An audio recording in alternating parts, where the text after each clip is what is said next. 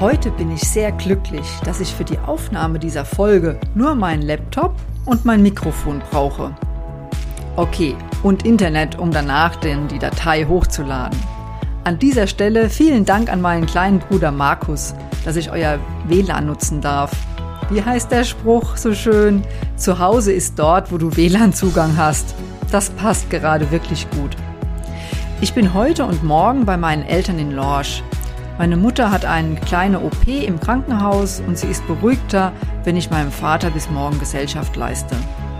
Ist ein bisschen für mich wie eine Reise in die Vergangenheit. Ich kann mich nicht erinnern, wann ich das letzte Mal in meinem Elternhaus übernachtet habe. Das ist schon eine ganze Weile her. Was das Mittagessen mit meinem Papa mit dem heutigen Thema zu tun hat, erfährst du gleich. Doch erst einmal herzlich willkommen und schön, dass du zuhörst.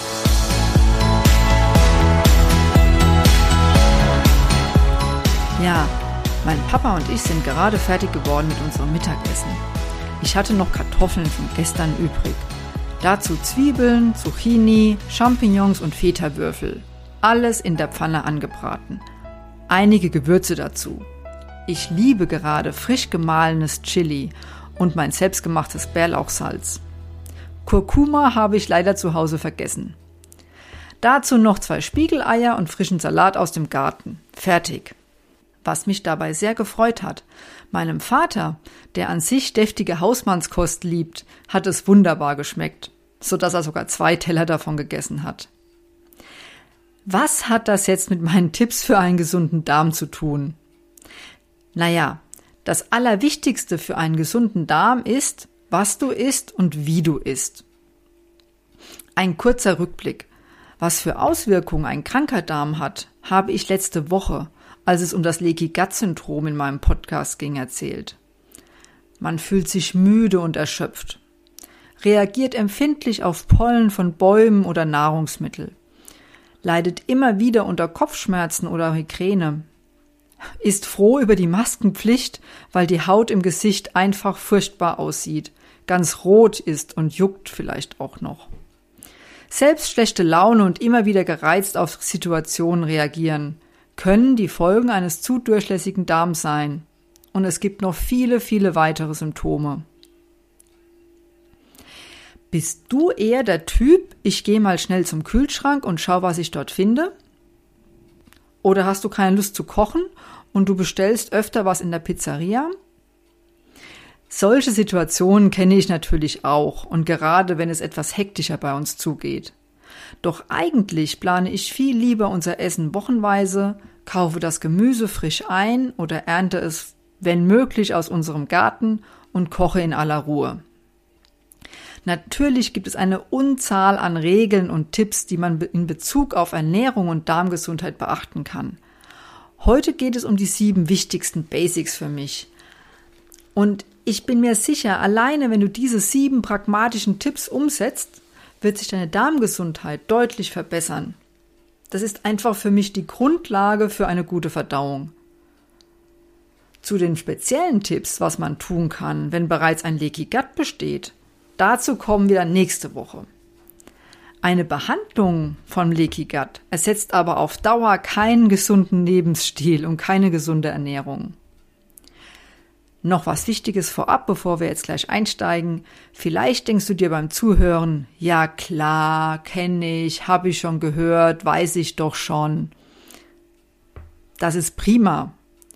Doch was davon setzt du in deinem Leben tatsächlich um? Was machst du davon wirklich?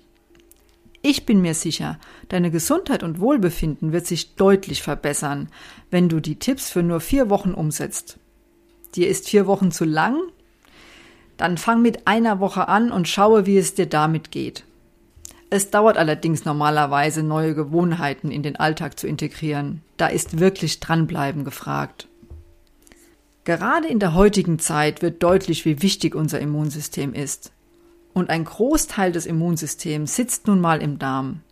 Deshalb ist das für mich die Basis für Gesundheit, dass es deinem Darm gut geht Sei nett zu deinen Milliarden Darm-Mitbewohnern. Sie sind wichtiger für dich, als du denkst.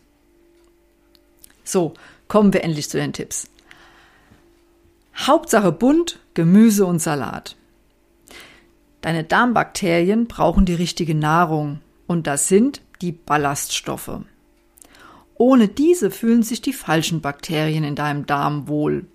Füttere also lieber die guten mit ausreichend Gemüse und Salat. So wie bei meinem Mittagessen mit meinem Papa heute. Zucchini, Champignons und Salat. Das war der Hauptteil der Mahlzeit. Dazu Spiegeleier und Feta, das war der Eiweißanteil. Die Kartoffeln gehören mit ihrer Stärke normalerweise zu den Lebensmitteln, die den Blutzucker schnell ansteigen lassen. Wenn man sie kocht und wieder abkühlen lässt, ändert sich die chemische Verbindung in den Kartoffeln. Und so werden sie quasi ballaststoffreicher und deine guten Darmbakterien freuen sich eher über sie.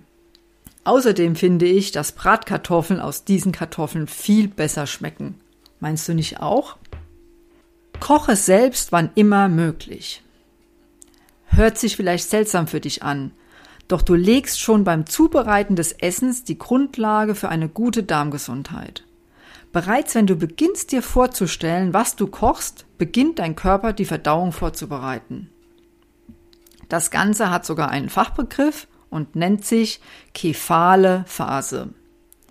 Das heißt, Dein Körper beginnt sich schon auf die Verdauung einzustellen, während du dein Essen zubereitest. Die Bauchspeicheldrüse produziert die passenden Enzyme, die Leber stellt den Gallensaft bereit, in deinem Mund wird die Speichelproduktion hochgefahren. So bereitet sich dein Verdauungstrakt auf seine Arbeit vor. Mein wichtigster Tipp, und wenn du nur einen Tipp von diesen ganzen Tipps umsetzen willst, dann mach das. Und zwar jeder Bissen zählt, gut kauen und genießen. Ja, den Spruch, die Verdauung beginnt im Mund, kennen sicherlich viele. Und genauso ist es aber auch. Dein Magen erwartet einen gut zerkleinerten Speisebrei. Eine Kauffrequenz von 32 Mal wäre optimal. Ehrlich gesagt kenne ich niemanden, der wirklich jeden Bissen so gut kaut. Deshalb ist mein Motto, jeder gut gekaute Bissen zählt. Wenn du bisher auch zu den Schnellessern gehört hast, durchspreche doch die gewohnte Routine und lege jedes Mal die Gabel oder auch das Essen wieder auf den Tisch bzw. den Teller und kaue deinen Bissen, den du im Mund hast, ganz in Ruhe. Und zwar so lange, bis du fast nicht aktiv schlucken musst, weil das Essen von selbst runterrutscht. Das hat drei große Vorteile. Du erleichterst deinem Magen massiv die Arbeit. Der erwartet nämlich eben einen Brei und keine Stücke. Du kannst viel eher spüren, wenn sich dein Sättigungsgefühl einstellt. Das geschieht nämlich erst nach circa 20 Minuten.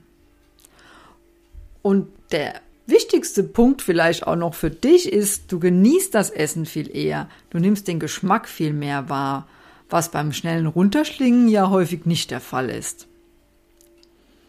Noch eine kleine Bemerkung am Rande.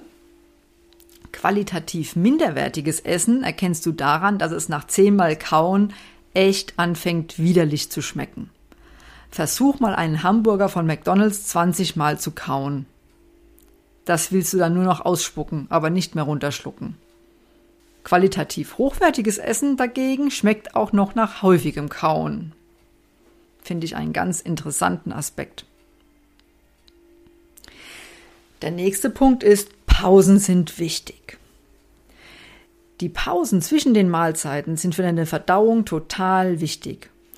Oder wie fühlst du dich, wenn dir dein Chef schon wieder den nächsten Stapel mit Aufgaben auf den Schreibtisch legt, obwohl du noch einen Berg an Aufgaben vor dir hast? Richtig, vermutlich gestresst, überfordert und manches Mal würdest du am liebsten alles hinschmeißen. Du bekommst Stress und vielleicht erledigst du deine alten Aufgaben schneller und schlampiger, nur um irgendwie mit deinem Pensum zurechtzukommen. Genauso geht es deinem Magen. Er braucht normalerweise zwischen vier bis sechs Stunden, um die Nahrung optimal für die nächsten Verdauungsschritte im Dünndarm vorzubereiten. Bei einem Schweinsbraten kann es auch mal sieben Stunden dauern. Sei also ein netter Chef. Gönne deinem Magen und Darm die Zeit, die er braucht. Nachts möchte er übrigens auch seine Ruhe haben. Deshalb Nimm deine letzte Mahlzeit möglichst mindestens drei Stunden vor dem Schlafengehen. Ein häufiges Problem bei meinen Patienten ist auch, dass sie nur alle paar Tage Stuhlgang haben. Manchmal liegt das einzig und allein an der ungenügenden Trinkmenge. Deshalb, trinken kann man lernen, auch du. Trinke täglich mindestens anderthalb bis zwei Liter stilles Wasser oder ungesüßten Kräutertee zwischen den Mahlzeiten. Dazu ist ein Abstand von 30 Minuten vor und nach dem Essen wichtig. Ansonsten verdünnst du deine Magensäure unnötig. Und ein Punkt, zu dem ich immer wieder zurückkomme, ist das Thema Stress. Stress kann deine Verdauung ganz erheblich negativ beeinflussen. Vielleicht erinnerst du dich an mein Beispiel mit dem Säbelzahntiger in der ersten Podcast-Folge. Wenn du dir diese Situation vorstellst, vor dir steht ein Säbelzahntiger, dann wirst du mir vermutlich zustimmen, das Letzte, was man dort braucht, ist eine gute Verdauung. Das heißt, in stressigen Situationen wird unsere Verdauung quasi auf Eis gelegt. Erst wenn wir uns wieder entspannt und sicher fühlen, kann sie optimal arbeiten. Deshalb baue immer wieder fünf tiefe, bewusste Atemzüge in deinen Alltag ein. Optimalerweise ist dabei der Ausatmen etwas länger als das Einatmen. Wann dafür ein guter Zeitpunkt ist? Vielleicht auf dem Klo?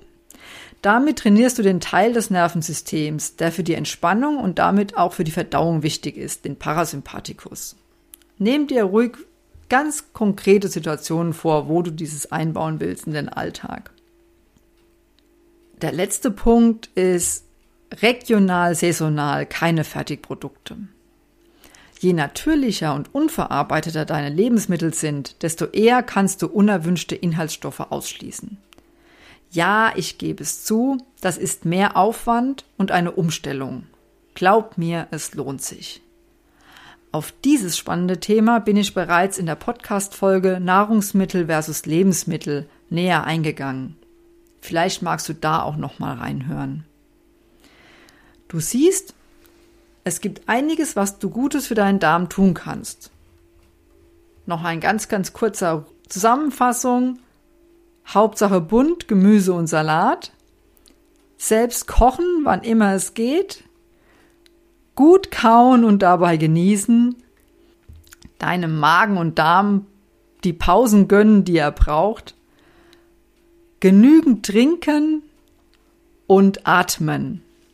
Und dann noch eben möglichst wenig Fertigprodukte, möglichst naturbelassene Produkte, regional und saisonal. Nächste Woche werde ich einige Tipps nennen, wenn das Kind schon in den Brunnen gefallen ist und du bereits die Diagnose Leaky Gut bekommen hast oder wenn du vermutest, dass es bei dir so sein könnte. Bis dahin wünsche ich dir viel Spaß beim Umsetzen und eine wunderbare Woche. Ach übrigens, für alle, die es interessiert. Gerade kam der Anruf meiner Mutter. Sie hat den Eingriff gut überstanden und ich kann sie morgen wieder abholen.